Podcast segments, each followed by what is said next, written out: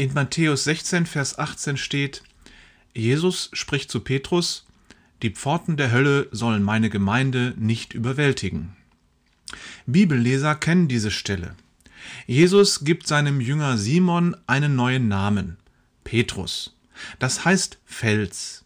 Und dann prophezeit er diesem Petrus, auf diesem Felsen werde ich meine Gemeinde bauen. Das ist ein ziemlich großer Anspruch.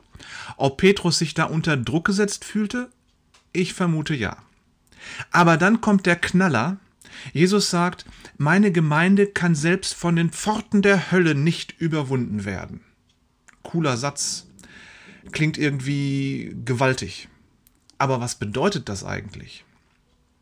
Jesus benutzt hier im Original das Wort Hades. Das ist eigentlich nicht die Hölle, dafür gibt es einen anderen Begriff. Es ist vielmehr das Totenreich. Da, wo die Menschen hinkommen, wenn sie gestorben sind.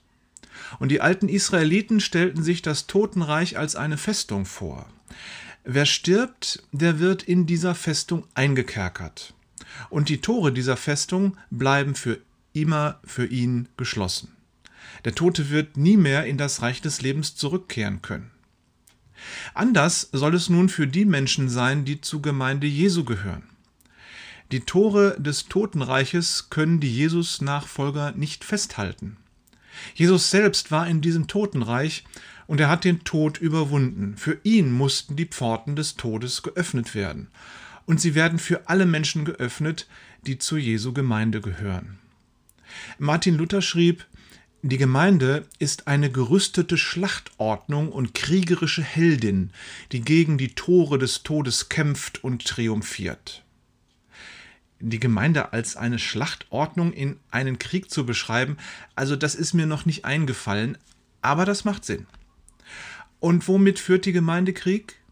Mit Gebet, Gottvertrauen, Gotteslob und ganz wichtig, dadurch, dass sie Jesus gehorcht und ihm nachfolgt mit Nächstenliebe und Hingabe an Gott und an Menschen. Und was noch auffällt, die Tore des Todes werden nicht von Einzelkämpfern überwunden. Wer Jesus nachfolgt, ist keine Ein-Mann-Armee, sondern es ist die Gemeinde, die nicht überwunden wird als Ganze. Das sollte der christlichen Gemeinde heute zu denken geben, wenn wir überlegen, wie sie mit ihrer Gemeinschaft als Jesusleute umgehen in Zeiten der Pandemie. Gott sei Dank haben wir viele Möglichkeiten, die Gemeinschaft zu pflegen, und wenn es eine WhatsApp ist. Also lass dich nicht rausdrängen aus der Gemeinde Jesu. In diesem Sinne.